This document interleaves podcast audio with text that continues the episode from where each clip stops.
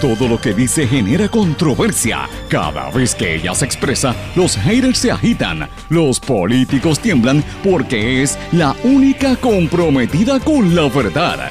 Periodista, bloguera, relacionista licenciada, analista de la noticia, escritora y le dicen la provocadora en las redes sociales. Y ahora comienza en blanco y negro con Sandra Rodríguez Coto. Bienvenidos a su programa en blanco y negro con Sandra para hoy lunes 8 de marzo del 2021. Les saluda Sandra Rodríguez Coto. En el Día Internacional de la Mujer, hablamos de cómo los asesinatos en el Cerro Maravilla se relacionan a la lucha por los derechos de la mujer en Puerto Rico, cómo es la historia y cómo surgieron algunas de las leyes actuales que protegen a la mujer. Hoy lo conversamos aquí en su programa. De hecho, las mujeres puertorriqueñas han sido precursoras y han estado mucho más adelantadas en las luchas por vindicar sus derechos que las mujeres en toda América Latina y España. Y eso hay que reconocerlo en el día de hoy según la reconocida feminista Catherine Angueira. También nos dice que el Centro de Ayuda a Víctimas de Violación está mudo, no existe. Hay que investigarlo, al igual que hay que investigar a la Procuraduría de la Mujer desde que inició, porque esa oficina no hace el trabajo y la actual dirigente Lercy Boria no tiene la capacidad para el puesto.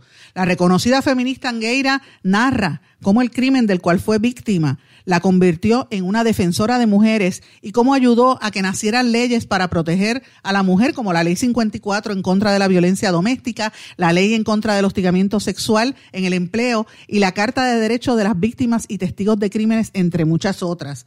Oiga, ¿se dice femicidio o feminicidio? La historia y la diferencia entre ambos términos la hablamos aquí hoy en este su programa. Meghan Markle y el príncipe Harry de Inglaterra, víctimas del racismo por la corona y la prensa británica. Reveladora la entrevista con Oprah Winfrey. Mis amigos, de estos y otros temas vamos a hablar hoy en blanco y negro con Sandra. Este programa es un programa sindicalizado que se transmite a través de todo Puerto Rico en diferentes emisoras que son las más fuertes en sus respectivas regiones, por sus plataformas digitales, sus aplicaciones para dispositivos móviles y por sus redes sociales. Estas emisoras son Radio Grito 1200 AM en Lares, la nueva Grito 93.3 FM en Aguadilla, X61 que la componen el 610 AM y el 94.3 FM en Patillas, Guayama y toda la zona del sureste y parte del este en Puerto Rico a través de la poderosa cadena WIAC, que son tres emisoras, WYAC 930 AM, Cabo Rojo, Mayagüez y todo el suroeste del país. WISA WISA 1390 AM desde Isabela y WIAC 740 AM desde la zona metropolitana y el centro de Puerto Rico. También nos sintonizan a través de WLRP 1460 AM Radio Raíces, La Voz del Pepino en San Sebastián. Este programa se graba en todas las plataformas de podcast. Siempre recomiendo Anchor, ahí usted puede buscar el archivo completo y Google Podcast también. Y la retransmisión del programa es hoy a las 8 de la noche de manera diferida por la emisora web radioacromática.com. Como siempre le digo, me puede escribir a través de Facebook, Twitter, Instagram, LinkedIn o nuestro correo electrónico en blanco y negro con Sandra arroba gmail.com. Vamos de lleno con los temas para el programa de hoy en blanco y negro con Sandra Rodríguez Coto. Mis amigos, bienvenidos a su programa en blanco y negro con Sandra. Estamos comenzando una semana, así es que es una semana llena de noticias y de informaciones. Esta semana va a ser intensa, se los puedo anticipar desde ya. Lo que viene va a ser fuerte esta semana en términos de trabajo.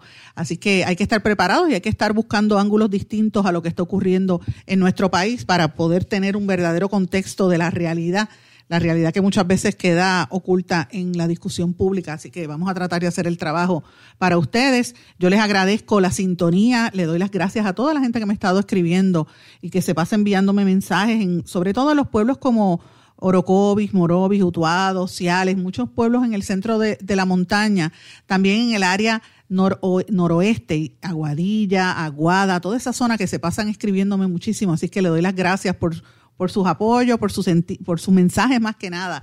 Eh, algunos me envían chistes y todo y me encanta, me hace reír en cantidad, pero bueno, hemos tenido unos días bastante intensos. Este fin de semana estuvimos trabajando muy de cerca con eh, una investigación que vamos a presentar aquí en estos días sobre el Departamento de Salud eh, y la las contrataciones que ha habido allí, entre otros temas.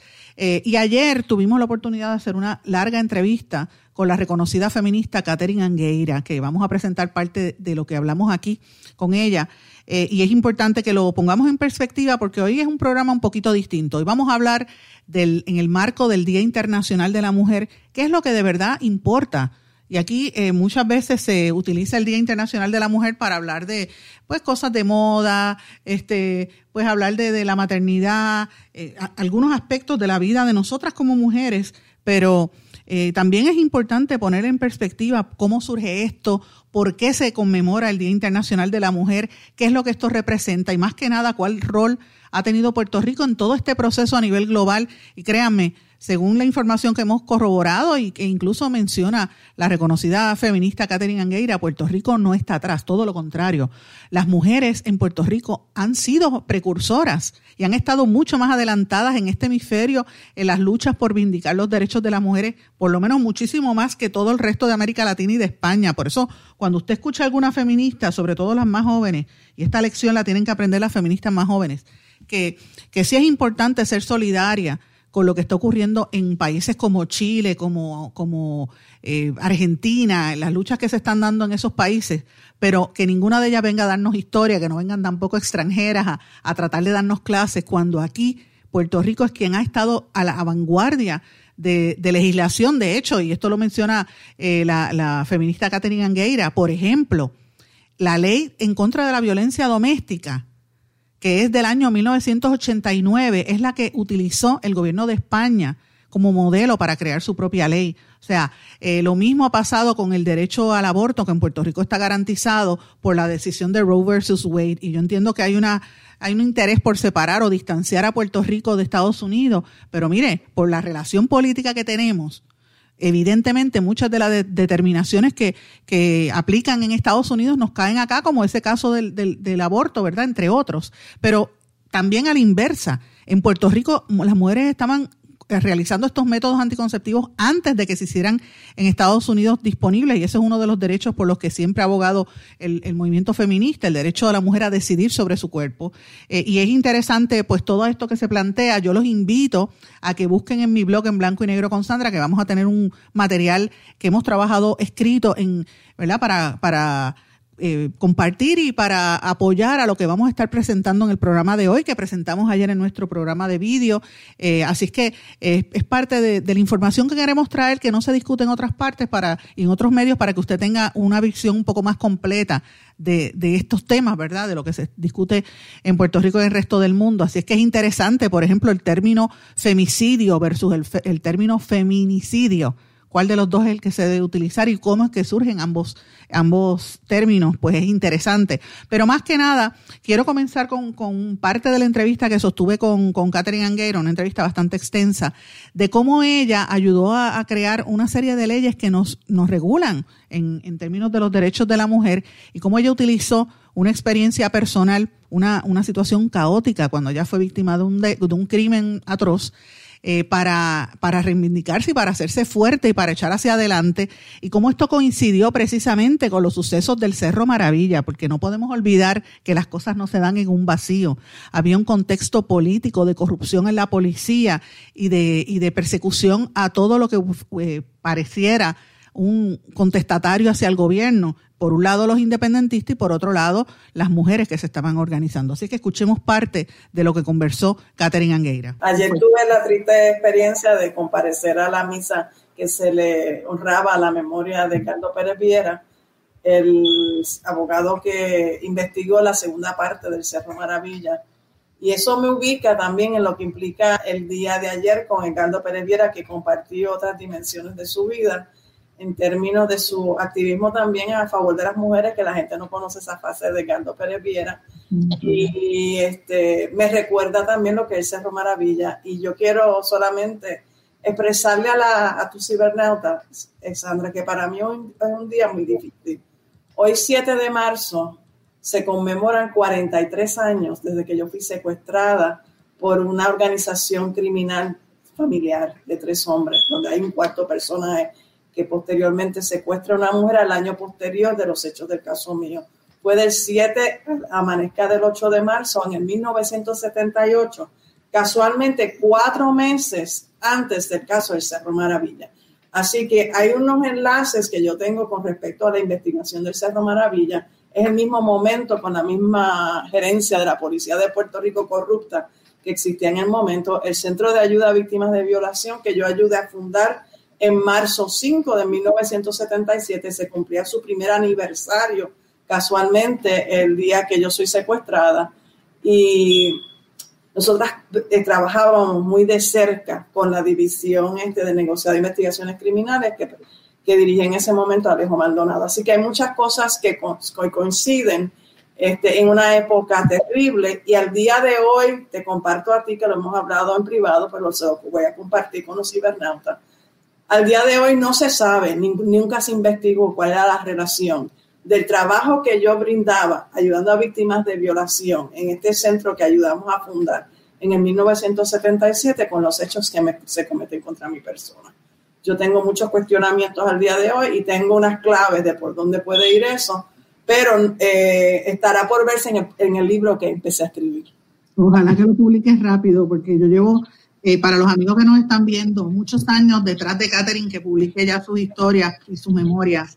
Porque es importante, sobre todo a las muchachas más jóvenes que están en esta lucha del feminismo y por los derechos de la mujer, que comprendan la dimensión política que va más allá de la protesta, va, incluso a, la intimidad y a, los derechos y a la vida de, las que están, que nos exponemos de alguna manera a la opinión pública como te pasó a ti. Y a mí no me cabe la menor duda de que la, de la situación política que se vivía en Puerto Rico en los años 70 tenía mucho que ver con lo que ocurrió en tu caso.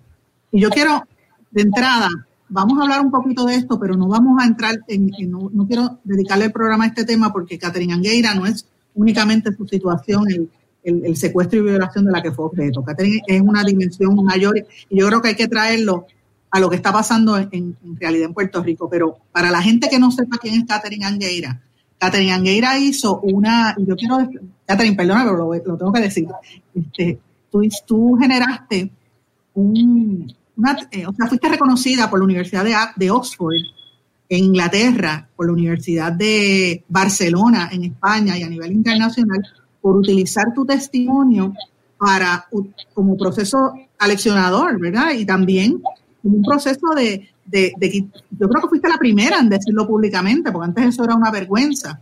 Y yo quiero que ustedes eh, vean este documento, déjame mostrarlo aquí, to make the personal political, the use of the testimony of uh, consciousness raising tool against sexual aggression in Puerto Rico.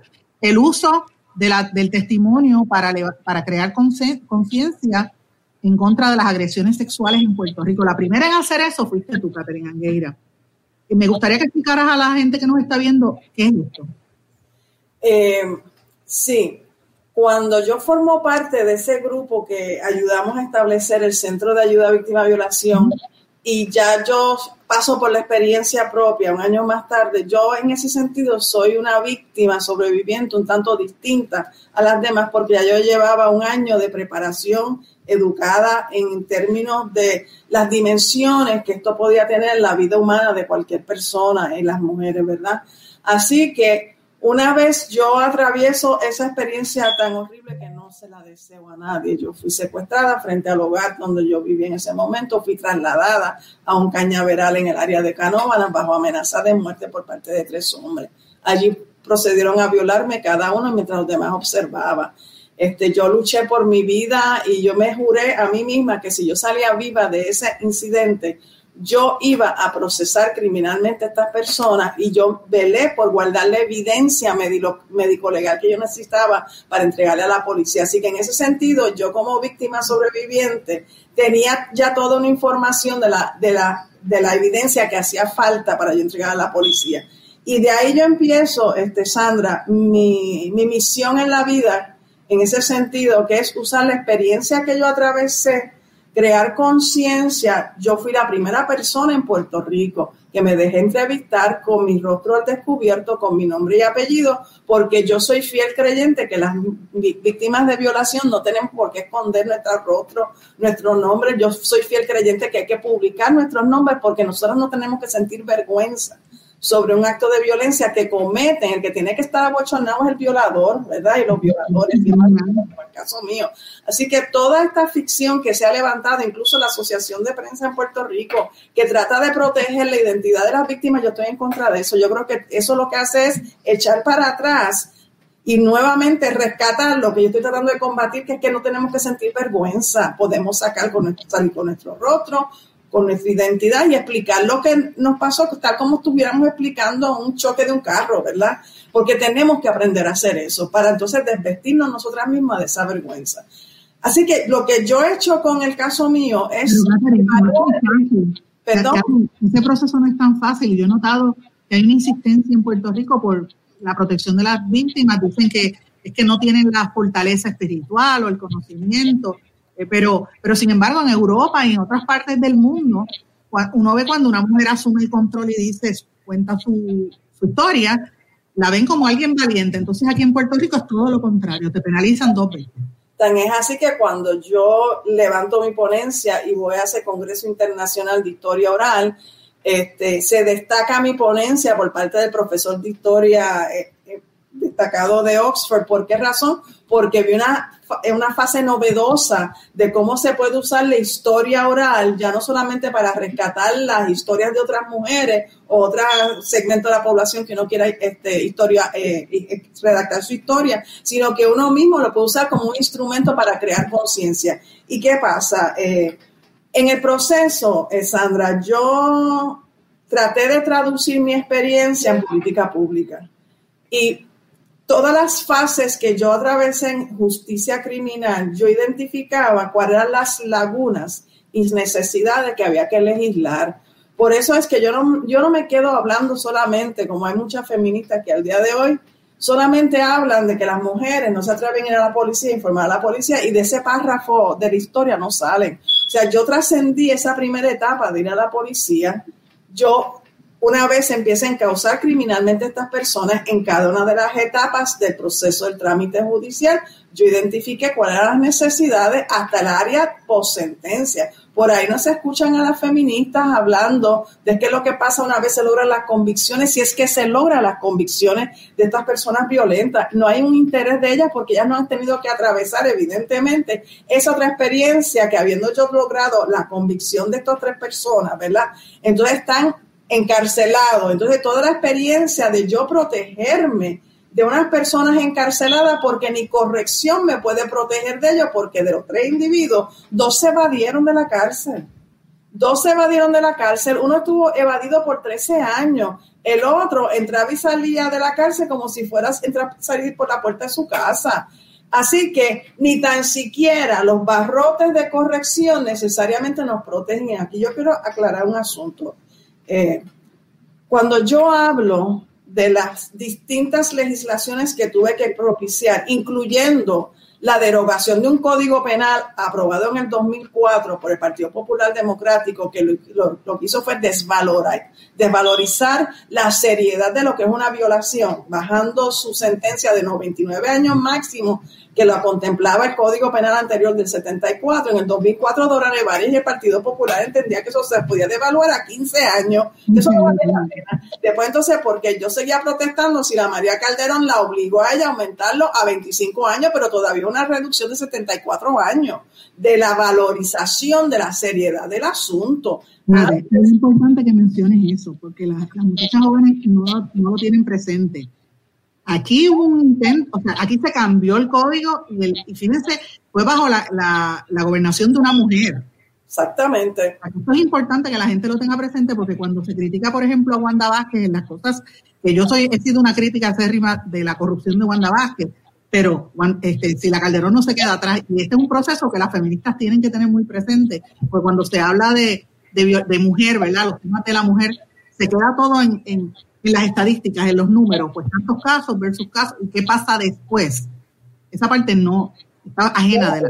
como tú señalas, fue bajo la incumbencia de la primera mujer en la gobernación, a través del asesoramiento de otra mujer que es una profesora de derecho, o sea, eh, que yo, Dora Nevares, yo me tuve que enfrentar a ella, porque ¿cómo es posible que bajo dos mujeres que tenían el poder en ese momento para instaurar una política pública, lo que acabaron haciendo fue devaluar la experiencia tan horrible cuando antes, y lo que te quería decir es que la violación se equiparaba al asesinato.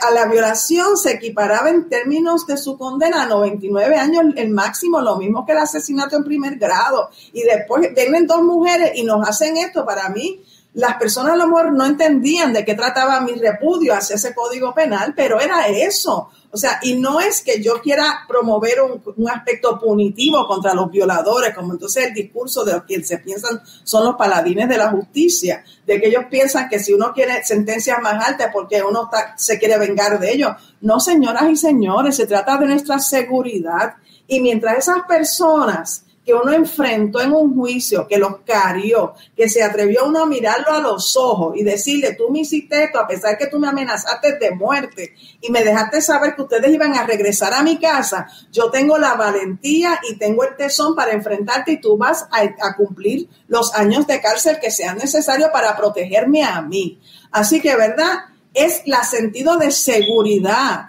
de lo que tenemos que velar y la valoración correcta de que una violación es asesinarte en vida. Así que, ¿verdad?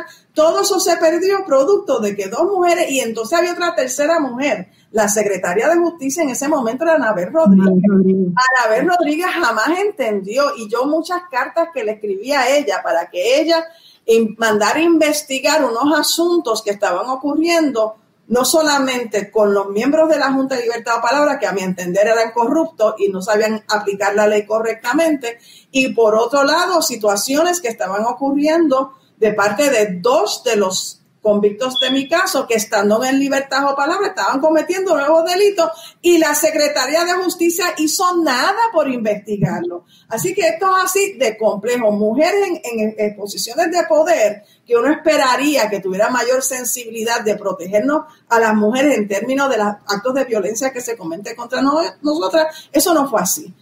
Eso es parte de lo que narró Catherine Angueira en la entrevista que le hice ayer la entrevista completa dura más de hora y media. Yo les recomiendo que la busquen en mi canal de YouTube. Eh, y usted se va a sorprender. El título es Lo que calla las feministas. Ella habló de su experiencia, cómo eso la, hizo una mujer mucho más fuerte y fue reconocida a nivel internacional y cómo utilizó esa experiencia tan traumática para desarrollar leyes como la ley 54, para trabajar en, el desarrollo desde que se comenzó, aunque muchas feministas sencillamente no la reconocen, ella eh, obviamente estuvo en ese proceso, también en la ley para eh, limitar el hostigamiento sexual en el empleo. Además de eso, la ley que crea la Carta de Derechos de las víctimas y testigos de delitos, e incluso cuando ella llevó la lucha en contra de la Junta de Libertad bajo palabra eh, para que se investigara lo que acaba de narrar, ella, este caso ya lo llevó al Tribunal Supremo y fueron las dos primeras opiniones que emitió el Tribunal Supremo de Puerto Rico cuando cambió el siglo. O sea, las primeras dos del año 2000 pasan a la historia, que son dos casos relacionados a la mujer, a los derechos de la mujer, incoadas precisamente, llevadas por eh, la amiga Catherine Angueira. Yo quería traer esa perspectiva, mis amigos, para que ustedes vieran otro punto de vista de esta figura que mucha gente tiende a descartar porque ella es fuerte en su verbo y es bien, eh, a veces la, tildan de agresiva porque es contundente en lo que ella declara, pero es importante que entiendan de dónde parte y por qué. En días como el que se conmemora hoy o lo que se estuvo conmemorando desde ayer, porque mucha gente ha estado recordando esto desde ayer, es importante traer estas voces eh, máxime para las nuevas feministas que están ahora en la lucha que entiendan esto. Cuando regresemos vamos a hablar un poquito más sobre la oficina de la Procuraduría de la Mujer, pero vamos a una pausa, regresamos enseguida. No se retiren, el análisis y la controversia continúa en breve, en blanco y negro, con Sandra Rodríguez Coto.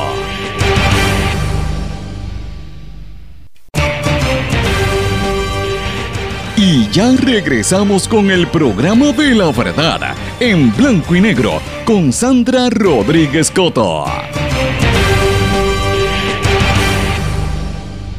Regresamos a Blanco y Negro con Sandra. Mis amigos, quiero que escuchen esta parte de la entrevista donde Catherine Angueira nos habla de por qué se tiene que investigar a la Procuraduría de la Mujer y no solamente a eso, sino también al Centro de Ayuda a Víctimas de Violación. Una controversia porque hubo una vista pública donde estuvo la, eh, la Procuradora de la Mujer, Lercy Boria, a quien cuando fue nombrada al puesto se desconocía ella hubiese estado activa en nada que tuviese que ver con, la lucha de las mujeres. La trajeron y la pusieron en el puesto.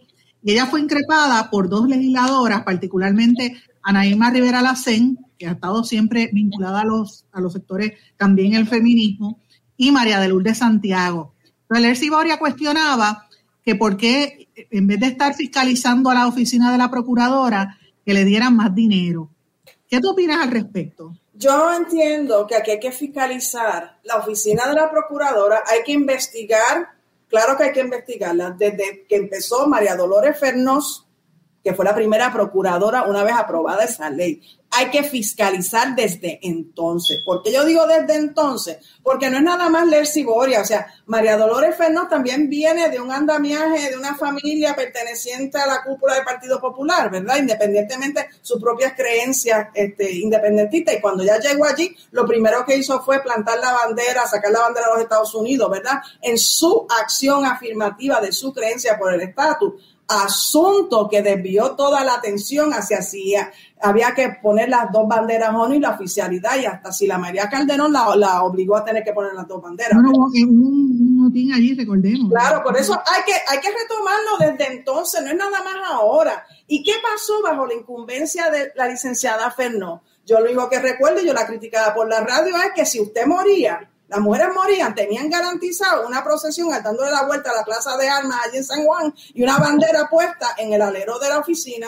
Ese era el servicio que se daba. ¿Por qué? Porque ellos tenían un hotline service, la gente llamaba y las referían a las oficinas de San Juan. No había un servicio de seguimiento, las horas y horas que requiere atender una persona. Ya lo que tenían un hotline service, las referían para adelante Así es bien fácil de hacer botas desde que ya estaban haciendo algo que no hacían tampoco. Tampoco bajo la licenciada Fernó se estaba fiscalizando las agencias y siempre se estaba, no se usaba la ley a su extensión. La ley esa, desde la que era la misma ley de la Procuradora de la Comisión de Asuntos de la Mujer, lo que le cambiaron fue el título y la, cómo se constituía, quiénes, quiénes estaban en la Junta o estaban al mismo nivel. Eso fue lo que cambiaron y le dieron un nombramiento de 10 años. Pero dentro de eso, la función de esa ley, que es la que era, fiscalizar a todas las agencias. y nunca lo, lo hacían. Y nos guste o no, Wanda Vázquez, que me escuchaba también, fue la primera que implantó esa dimensión de la ley. Por eso es que entonces se empiezan a fiscalizar y ahí se empieza a fiscalizar la escuela de medicina que estaba ocurriendo hostigamiento sexual en el trabajo y se empiezan a celebrar vistas que no lo hacían. O sea, la función de esa oficina es litigar en los tribunales y tampoco lo hacían. ¿Entiendes? Yo logré que en el litigio que yo llevé, que Nick Gavilán, cuando era la directora ejecutiva, entrara como amicus del tribunal en el pleito que yo llevé, pero ya... Que Nick Gavilán también es amiga y lo, digo públicamente. Muchas veces hablé con ella y de hecho esta mañana estaba estábamos charlando ella y yo sobre otro asunto, sobre la comunidad sorda, pero eh, ella también hablé con ella sobre sobre o sea, que, hay, hay muchos conflictos, ¿verdad? Así que en el presente, Sí, alerciborias también hay que fiscalizarla, pero también hay que fiscalizar desde antes. ¿Qué es lo que ha hecho esa oficina desde que se estableció con esa nueva ley? Vamos a ir para atrás, no es alerciborias nada más, es todas, todas y qué pasaban con los servicios. Igual hay que fiscalizar lo que, lo que ha pasado con el Centro de Ayuda a Víctimas de Violación, que casualmente cumplió 40 ellos se establecieron en el 77, cumplían 44 años el 5 de, marzo, pero lo celebraban para el 7 y el 8 de marzo. Y ella, ustedes saben si ellas existen o no, la, la directora, la doctora Rebecca Ward, desde que llegó a esa posición, que se suponía, según me dicen mi fuente, que ella hubiese caído en el grupo, que cuando se destituyeron muchos funcionarios públicos por Fortuño, que eran los últimos que habían llegado, ella la retienen ahí casi como un acto de magia. Pero esa señora se ha puesto una mordaza. Ella no se expresa, ella no aboga públicamente por cambio de legislación ni nada. O sea, eso murió como proyecto de fiscalización pública. Es un batatal, te pregunto, ¿es un batatal? Yo entiendo que se ha convertido dentro de ese grupo de trabajo, se ha convertido unos espacios, se han asignado unos dineros y esas personas logran sentarse en una silla con unos salarios, pero el compromiso se fundió y la pregunta es si eran personas comprometidas para empezar o es que eran por ser batatas políticas y por conocer a Funanito Menganito, son, son, son sentadas en esa silla. Lerciboria, ¿cómo ella llega allí? ¿De dónde ella viene? Ella había estudiado Derecho en la Eugenio María de Hostos en Mayagüez y allí trabajó en una práctica. Una práctica fue lo que ella había hecho. Y porque ella alegaba su gran dimensión y en ese momento su relacionista pública, si no me recuerdo, era Denise Pérez, que yo no quería, podía creer lo que ellas estaban haciendo. Decía, porque yo vi, presencié, ellos estaban en un tapón y al frente de mí había un carro donde una mujer fue asesinada y yo cogí y llamé a mi mamá por el celular. Yo, eso la descualificaba a ella para ser procuradora de las mujeres. O sea, ¿qué es eso que ella está llamando a su mamá? No cogió y llamó 911. ¿Entiendes? ¿De qué estamos hablando? Y eso es lo que la capacitaba a ella para hacer qué. No, ella llega a esa silla después que la licenciada Carmen Lebrón, que estaba de interina cuando entonces nunca confirmaron a, a, a, este, a Imat, eh, Iliara creo que se llamaba ella, no la confirmaron. Entra Carmen Lebrón como, como interina. ¿Y qué sucede ahí? Carmen Lebrón era una mujer comprometida después de todo. Ella no era conocida tampoco, pero yo creo que ella venía de Casa si no me recuerdo. Y ella ahí logró en esas vistas de fiscalización, que es lo que se supone se hace ley, fiscalizar la agencia, logró y hubo hallazgos positivos de hostigamiento sexual en el trabajo, en turismo, y eso, si tú recordarás el chat que tú que ayudaste a divulgar, tú sabes que en ese chat había un palante y para atrás mofándose no solamente de ti, que se te mofaban de ti, también se mofaban de ella, ¿verdad? Con toda la cuestión sexista de pesto, esa cosa, ¿verdad? Y dentro de eso siempre estaban pendientes a ver cuándo es que iban a poder finalmente aprobar a Nelcy Boria y qué es de las primeras cosas que hace Nelcy Boria cuando finalmente designada. Revoca, deroga deroga los hallazgos positivos que había encontrado Carmen Lebrón y ahí se fundió Lerciboria. Yo aquí Lerciboria no sabe cuál es su función, ¿entiendes? Y ella bueno, yo te digo una cosa, aparte de ese caso de Lerciboria, eh, que para mí fue fundamental, su función era fiscalizar y, como le pasaron el rolo a esta otra señora, nunca lo voy a olvidar, pero ah, después de eso, eh, Lerciboria postal con la barriga como si el embarazo fuese limitante o fuese... Eh, ¿verdad? El embarazo es una cosa bonita, yo no estoy diciendo que no lo sea, pero era todo una cuestión de, fashion, de, hacerse como si fuera un modelaje eh, de la imagen de ella sin, sin entender la complejidad de, la, de la labor que se supone que hubiese hecho ella como procuradora. Y si tú me dices ahora mismo aquí, viendo esas últimas ejecutorias, yo pienso que no, la, la Procuraduría de la Mujer no ha hecho su trabajo. Por eso es que tú ves que todos estos centros son los que acogen a las víctimas son los que bregan con esto, ¿verdad? Son las que, también, aquí también no solamente, aquí hay que fiscalizar, vamos por parte, y lo he escrito varias veces en mi columna. También lo sé. La oficina de la las Mujeres, desde que está, desde que se estableció con la licenciada Fernández, ahora, desde que se estableció. Hay que, hay que fiscalizar y hay que investigar el Centro de Ayuda a Víctimas de Violación, que es lo que abre los servicios del 77 y abre la puerta para todos estos otros programas. Casa Julia nace del Centro de Ayuda a Víctimas de Violación. Eso la gente no lo sabe. Y por ahí entonces otras casas protegidas nacen de ese trabajo que se había hecho en el Centro de Ayuda a Víctimas de Violación. Así que también hay que fiscalizar, y no les voy a gustar lo que les voy a decir ahora, a todas estas organizaciones de base comunitaria. También estoy de acuerdo. La ONG, ¿por qué? Porque ellas reciben fondos federales. Aquellas que reciben fondos federales forman parte del Estado. Ellas se piensan que no son el Estado, pero ellas son el brazo operacional del Estado, con fondos federales, muchas de ellas. Así que, ¿verdad? Hay que fiscalizarlas a todas por igual. Así que cuando ellas critican que si el gobierno no funciona, ellas son el brazo operacional del gobierno. Ahora, tú decir eso es caerte en la página de Cheo. Pero yo tengo que hacerlo porque si voy a ser firme en mis convicciones, ellas son las que están prestando el servicio. Se privatizó el servicio, ¿verdad? Las que están en contra de la privatización. Ellas son las privatizadoras de los servicios que se suponía antes daba el gobierno. Y como tal, como tal, hay que fiscalizar el uso de ese dinero y la calidad del servicio que están ofreciendo cómo ya se asignan sus... Todo eso hay que fiscalizarlo. Pero no solamente es eso, Sandra. También aquí yo tengo que hacer un cuestionamiento. Yo, yo doy gracias a que estamos pasando unas batutas, que hay unas mujeres de una nueva generación, una nueva camada, ¿verdad? Este, uno está en otra edad, uno ha hecho un montón de aportaciones, pero ellas son responsables de buscar la historia Eso fue parte de lo que dijo eh, Catherine Angueira en la entrevista que le hicimos en el día de ayer, que he querido compartirla precisamente porque hoy es el Día Internacional de la Mujer. Yo le recomiendo que la busque en mi canal de YouTube, es una entrevista bastante extensa donde ella entra a hablar sobre la historia de cómo se hicieron esas leyes, la ley famosa de la ley 54, que todo el mundo la menciona, la ley eh, para evitar el, o combatir el hostigamiento sexual en el empleo y muchísimas otras decisiones, los derechos que tienen las víctimas de delito, de violación, cómo se crearon estos centros de ayuda a la mujer, cómo fue esa discusión en los años 70 y 80 para lograr estos derechos. Es importante que escuchen lo que dice Catherine Angueira, pero quería compartir por lo menos un atisbo con esto. De hecho, ella, hay una parte al final de la entrevista donde ella empieza a explicar, porque le pregunto, ¿es feminicidios o femicidios? la diferencia en los términos. Y por eso les invito también, mis amigos, a que escuchen y, que busquen en el blog que en blanco y negro con Sandra, que una vez termine este programa, vamos a publicar eh, dos artículos. Con, hoy, esta mañana sacamos uno y ahora sale otro, precisamente con esta explicación, cuál es la diferencia entre ambos términos. ¿Se dice femicidio o se, o se dice feminicidio? Vamos a una pausa, regresamos enseguida. No se retiren, el análisis y la controversia continúa en breve, en blanco y negro, con Sandra Rodríguez Coto.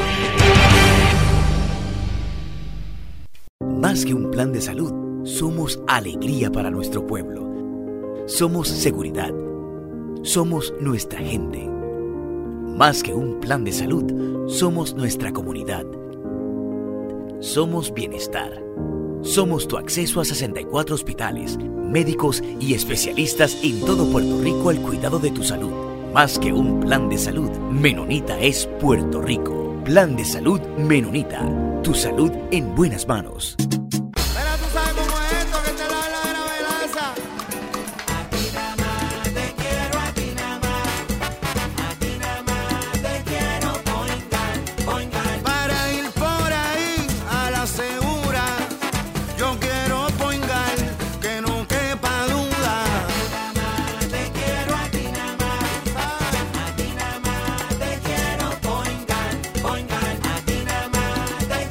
Yo quiero Point Guard.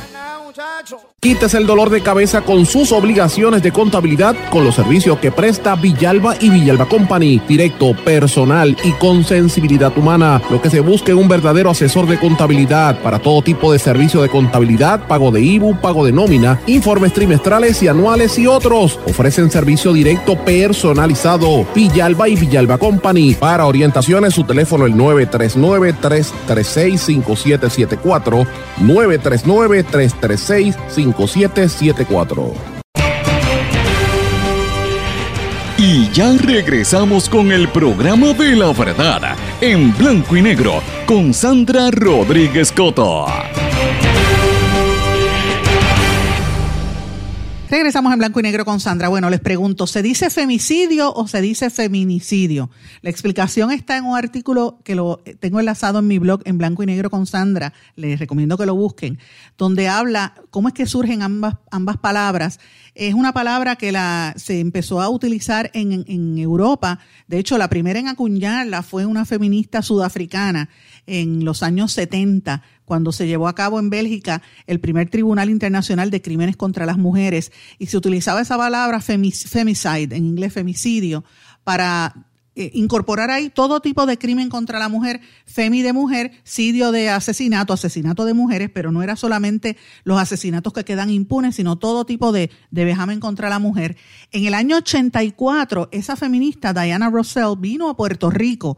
En América Latina, donde primero se vino a utilizar el término, fue aquí, y esto es importante que las mujeres lo sepan, fue en Puerto Rico, eh, donde se utilizó el término en, cuando aquí se estaban haciendo las leyes en los años 80.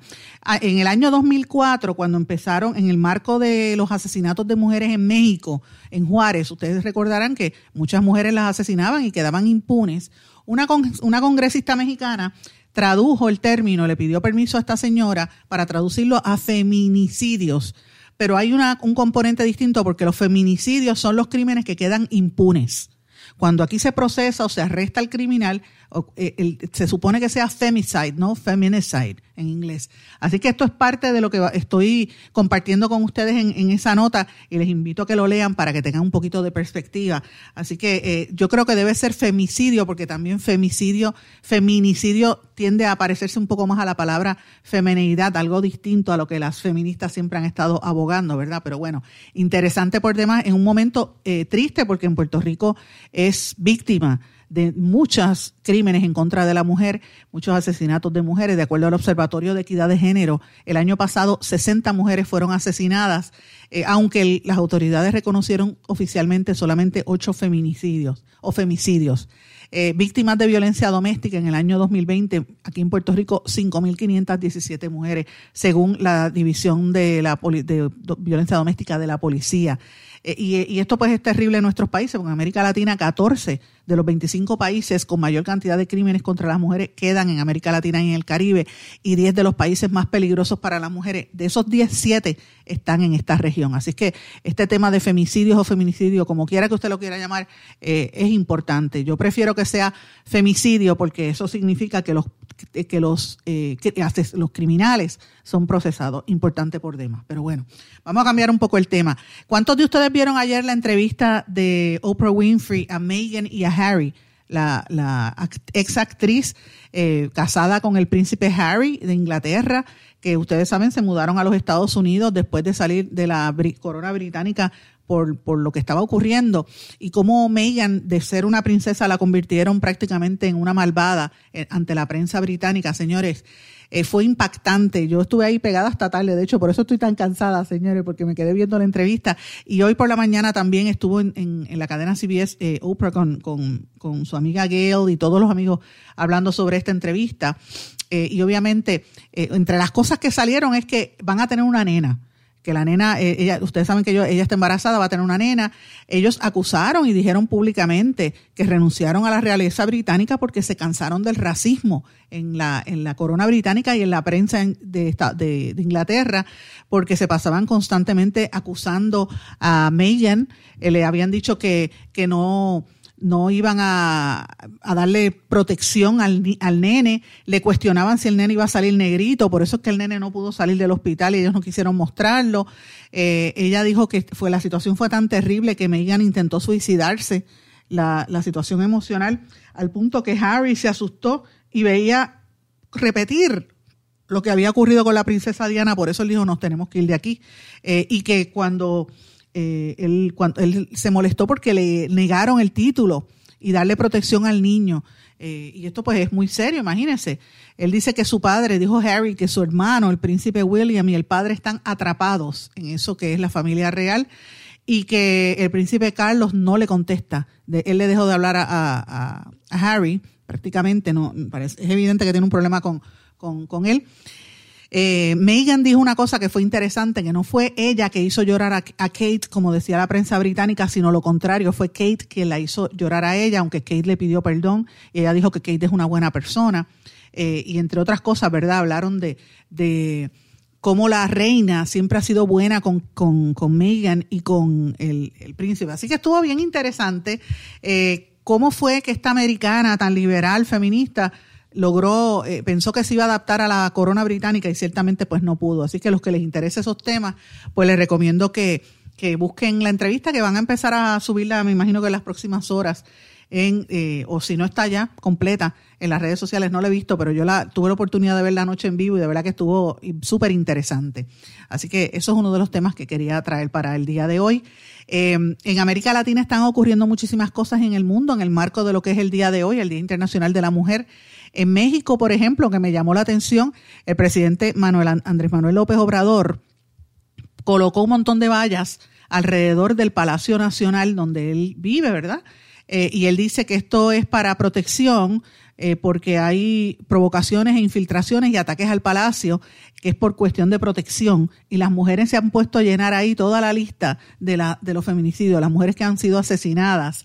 Eh, y el presidente dice, mira, no, yo no soy eh, machista, yo creo en las mujeres, pero la realidad es que el gobierno de él ha recibido muchas críticas porque a veces ha tenido eh, eh, planteamientos en cuanto al género bastante conflictivos. Eh, y él, él dice que es feminista, pero las organizaciones feministas lo señalan de no tener sensibilidad hacia la violencia que, que, están experimentando las mujeres. Después de Brasil, México es el segundo país de América Latina con mayor cantidad de, de crímenes contra mujeres. Eh, por género. Es terrible por demás. Eh, otra de las cosas que, de hecho, para que tengan una idea, el año 2020 México terminó con 3.723 mujeres eh, asesinadas en, crímenes violentos. Imagínense cómo, cómo de violento es ese país hacia la mujer. Y todo esto tiene que ver mucho con el machismo, con las tradiciones y, cómo se ve a la mujer como si fuera menos que el hombre, no se ve como otro ser humano, increíble por demás. Hoy me imagino que van a estar hablando bastante en los medios de cuál es el origen de esta actividad del día de hoy, 8 de marzo, la fecha en que se conmemora el Día Internacional de la Mujer formalizado por las Naciones Unidas. Es un referente desde hace muchos siglos, así que me parece importante que busquen este, este dato, cómo empezó en Estados Unidos, cómo, cómo las mujeres empezaron a luchar, ¿verdad?